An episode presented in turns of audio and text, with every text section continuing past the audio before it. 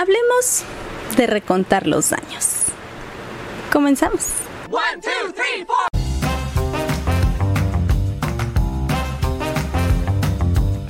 Esto es cada día más tonta. Yo soy Bren Molina y hoy vamos a platicar de Gloria Trevi y de cómo es que sigue siendo famosa. Pero antes, no olvides suscribirte, darle like, picarle a la campanita, comentar aquí, pero también en las redes sociales. Estoy en TikTok como arroba cada día más tonta y en Instagram como cada día más tonta podcast. Ve, comenta, dale like y todo. Participa sé participativo. Vamos al temita. Gloria Trevi.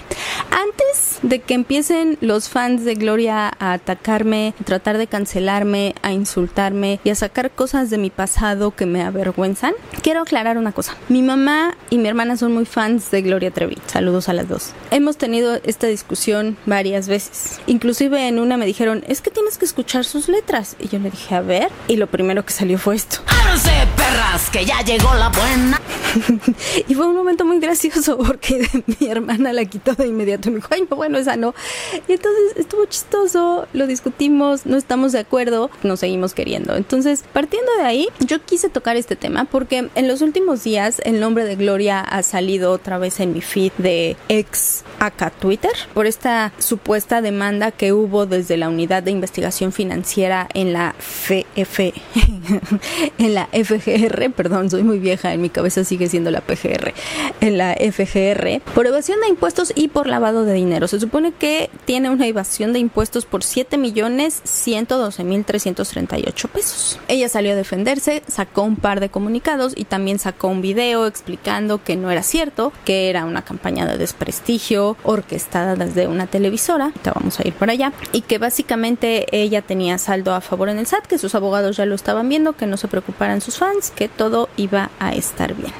Y entonces ah, me hizo recordar como toda esta cosa que, pues que viene en el background de Gloria, ¿no? Además de que justamente ahorita está su serie Ella soy yo en VIX, que la verdad empecé a ver el primer capítulo en YouTube, pero no, no conecté mucho con él y no pienso pagar VIX, como sabes ya usé mi versión gratuita para ver la serie de Paco Stanley, entonces no pienso pagarlo.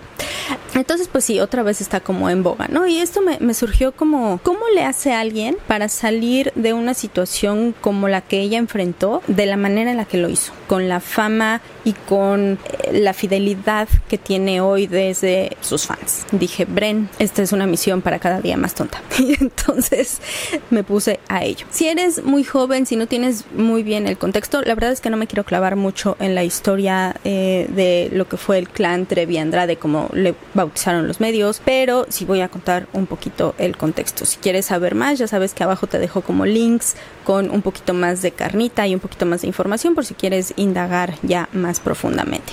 Pero el punto está así.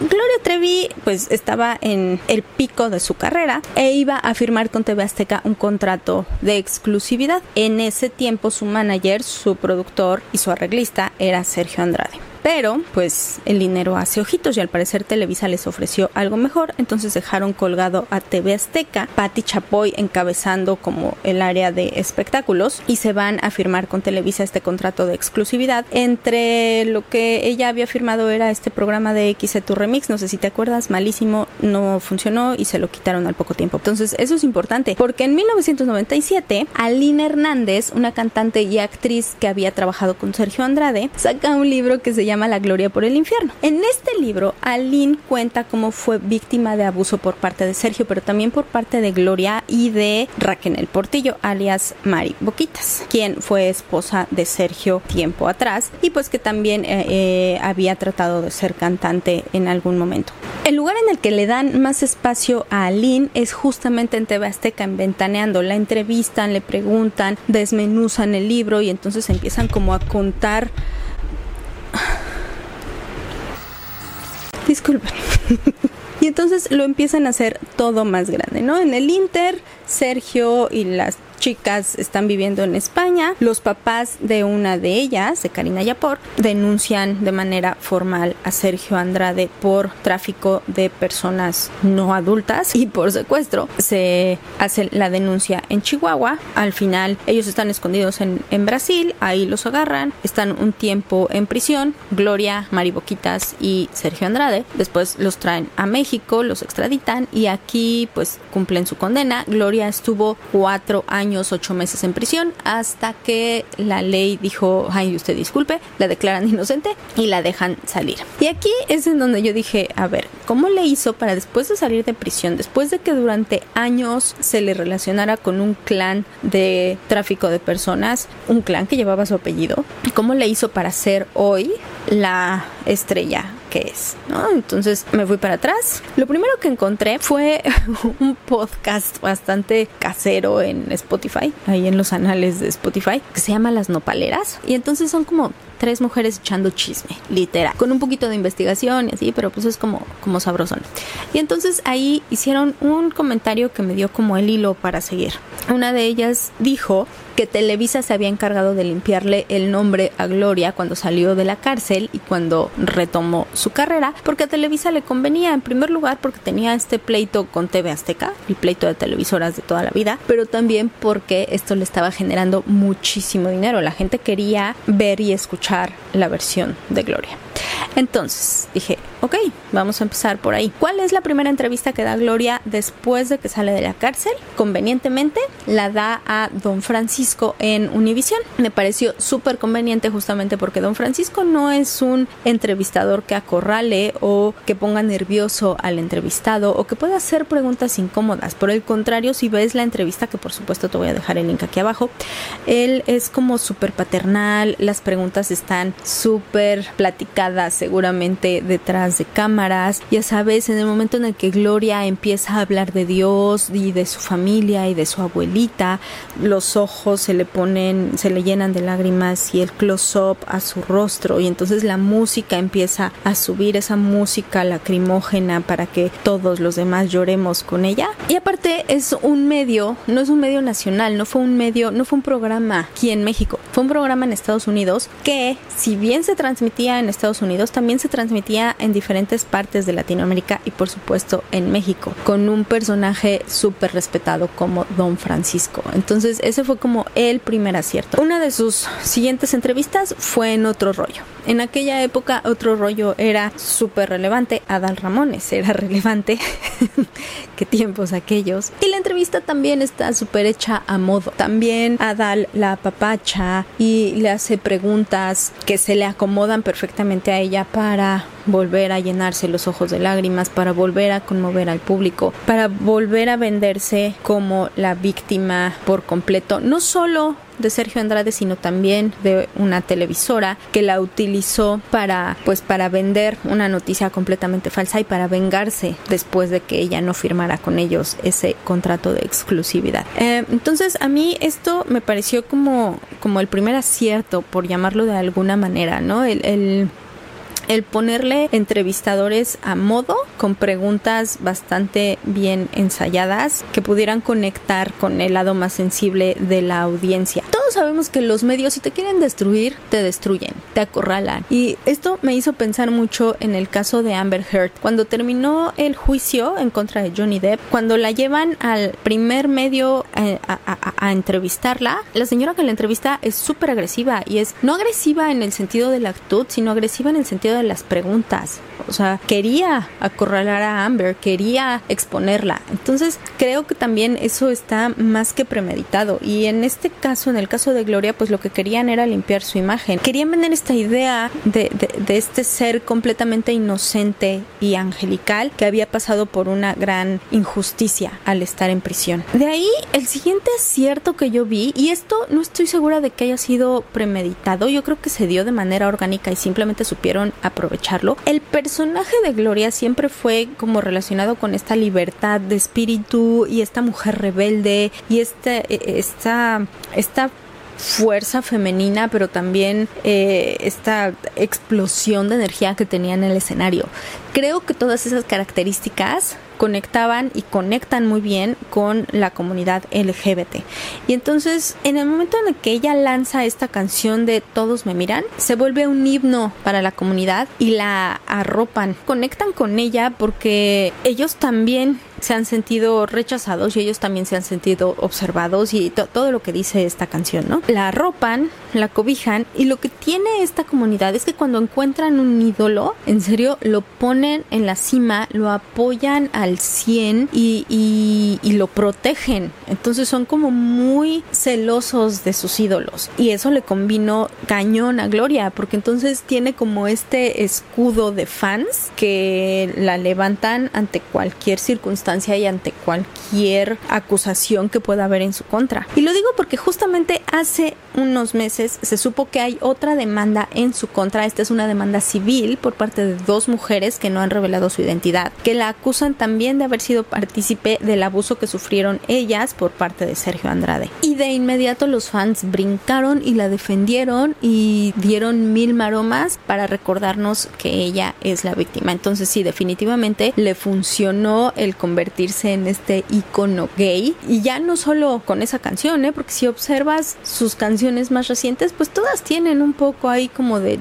tintes de libertad y de fiesta y de, de empoderamiento que son la bandera de la comunidad. Y aquí viene mi crítica. Yo entiendo perfectamente que fue una víctima. Entiendo que este señor la moldeó desde muy niña. Me parece que tenía 14 años cuando empezó a trabajar con ella, cuando la enamoró, cuando le hizo creer que sin él ella no era nada cuando creó el personaje de Gloria Trevi, porque yo sí estoy convencida de que Gloria Trevi es un personaje, no es algo real, es algo que él diseñó, que él creó y que ella adoptó como suyo hasta la fecha, porque es lo que la gente quiere ver. Entonces entiendo perfectamente que en ese momento fue una víctima, pero fueron muchísimos años y en el momento en el que se convirtió en reclutadora pierde un poco eh, esta esencia, le voy a llamar esencia, esta esencia de víctima para convertirse en victimaria. Yo entiendo perfectamente que trabajaba bajo el control mental y emocional de este señor y debió haber sido muy duro, pero tuvo la opción de no reclutar a otras niñas. Tuvo la opción, no digo de salirse, no digo de denunciar, de no reclutar a otras niñas, de no venderles la idea de que iban a ser famosas como ella, porque ella, de acuerdo a las declaraciones que hay en diferentes entrevistas, era ella la que pedía teléfonos, ella y Mari Boquitas, o Raquel Portillo. Entonces, si ella sabía por lo que iban a pasar estas niñas, ¿por qué lo permitió? Y si tú ves las entrevistas que dio desde Brasil, desde la cárcel, su, su actitud no es de víctima, su actitud es de, de, defender a Sergio. Yo considero que si Sergio va para, o sea, que si todos llegáramos a ir para México, extraditados, yo creo que la persona que está más indefensa en este momento pues es Sergio. Creo que él no tiene una familia que lo vaya a visitar de defender su relación con él y de acusar a las niñas de cosas muy duras. Desde ese punto de vista, yo lo, yo lo llamo como el fenómeno Chicago. Si viste Chicago, la obra de teatro o la película, todo esto que hacen con Roxy, la mujer mata a su amante, primero quiere que le, o sea, primero convence a su esposo de que se eche la culpa cuando no lo logra y ella cae en prisión. ¿Qué hacen? Su abogado le dice que tienen que vender esta historia de la víctima y de cómo estaba sola todo el tiempo y entonces que por eso se buscó a alguien más que la amara y, ¿sabes? O sea, toda esta idea y al final ella se lo cree. Al final ella cree que es la víctima. Y eso es justo lo que me hace pensar el caso de Gloria Trevi. Estaba escuchando su discurso que dio en los Latin Music Awards del 2018, en el que ella habla de cómo fue una víctima de un hombre. El contexto evidentemente es el Me Too, que en ese momento estaba súper fuerte, entonces lo aprovecha y habla de cómo tuvo a un hombre oprimiéndola, de cómo ella, de cómo fue víctima, de cómo sufrió, de cómo fue controlada todo ese tiempo. Incluso en el discurso, ella se autonombra cortina de humo para las muertas de Juárez. Y fue una cortina de humo para las muertas de Juárez. Porque así a veces, condenando a una mujer, ocultan los crímenes contra otras. Una televisora fue el epicentro del eco de todos los medios y fueron miles de horas de programas de televisión. Y no exagero, donde decían que yo tenía un clan de corrupción de menores. ¿Qué tan grande es tu ego y tan pequeña tu autocrítica que no puedes ver que fuiste parte del sufrimiento de otras niñas? Me parecería mucho más digno que reconociera su responsabilidad en los hechos en los que estuvo envuelta, que dejara de venderse como víctima al 100% porque no lo fue. Llegó un punto en el que ella también reclutó niñas y en el que ella también fue parte del abuso de estas niñas. Permitió muchísimas cosas que pudo haber evitado y que solo conocimos porque salió a la luz el libro de Aline. De otra manera, ¿cuándo hubieran hablado? ¿Cuándo hubieran dicho algo? Por supuesto que Gloria estaba sufriendo. Aún así, siento que ella no termina de ver la realidad como realmente fue. Ella se compró la idea de que es 100% víctima y sus fans se la compraron. Y cuando no hay autocrítica, no hay crecimiento real después de haber pasado por alguna situación complicada. Y a mí esto me brinca porque ella se vende como esta heroína feminista cuando fue parte de un grupo que abusaba de niñas. ¿No hay algo ahí en tu cabeza que te dice que lo estás haciendo mal? Si está esa vocecita en tu cabeza diciéndote que le estás haciendo el mismo daño que ya tienes tú en tu interior a otra persona, no haces nada. Eso no te hace victimaria, eso no te hace parte del problema. Y no sé, es pregunta, porque no soy psicóloga, entonces evidentemente no tengo la respuesta. Y probablemente esta actitud que tenía ella en sus entrevistas en Brasil, en la cárcel, son parte del síndrome de Estocolmo, ¿no? Este enamoramiento o este sentimiento positivo que tienes por tu captor. Entonces, puede ser que sí, pero hoy en día en verdad no se ha puesto a reflexionar en, en todo esto que te decía antes, en, en, en, su complicidad, porque fue cómplice de una situación y a final de cuentas tampoco los fans se ponen a pensarlo porque es mucho más fácil comprarle a ella su versión sin ningún tipo de crítica y así escuchar su música sin culpa, que esa es otra cosa, ni siquiera estoy segura de que la música de Gloria Trevi sea tan buena como para perdonarle este tipo de cosas.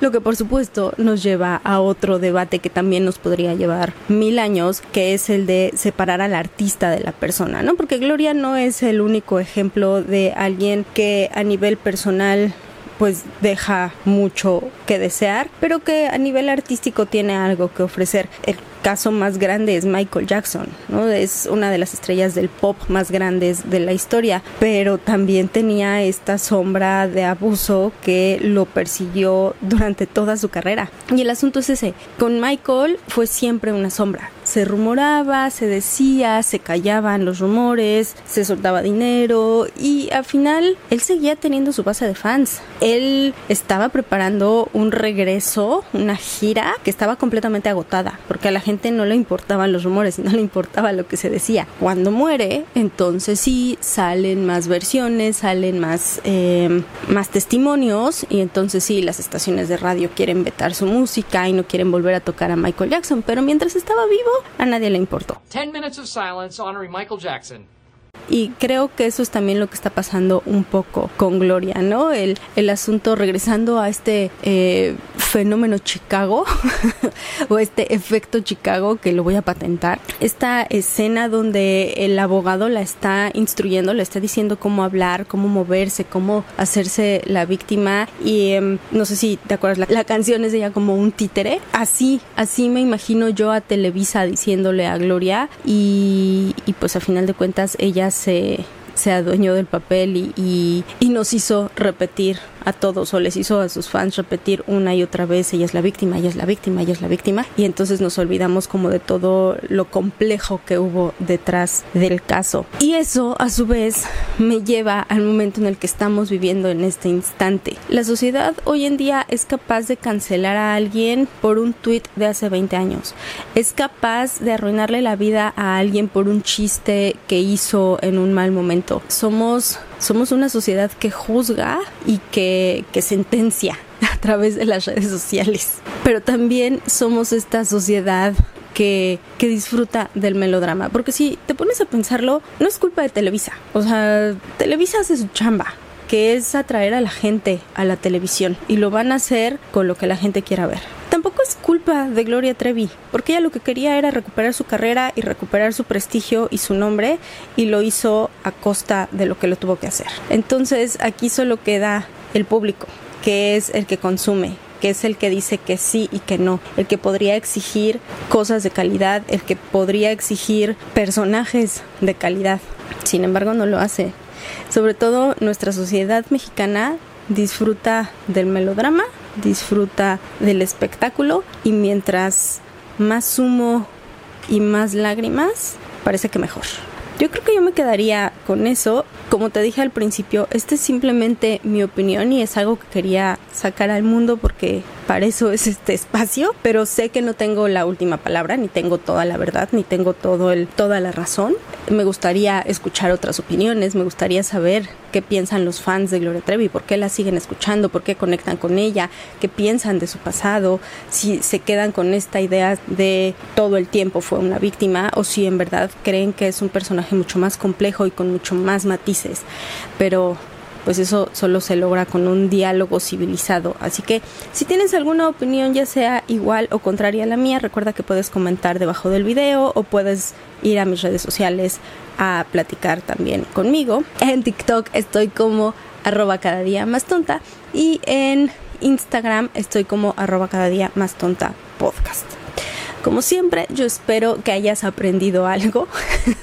no sé si en este, ah, en este caso aplique algo de aprendizaje, pero yo espero que te hayas quedado con algo, algún tipo de reflexión, eh, que te haya gustado el capítulo. Si sí, compártelo, comenta, no sé, lo que quieras hacer con él. Y pues nada, yo te veo la próxima semana con algún otro capítulo. Espero que regreses. Y si eres fan de Gloria Trevi, no te enojes, síguela escuchando tampoco es el fin del mundo. Muchas gracias, nos vemos la próxima semana. Chao.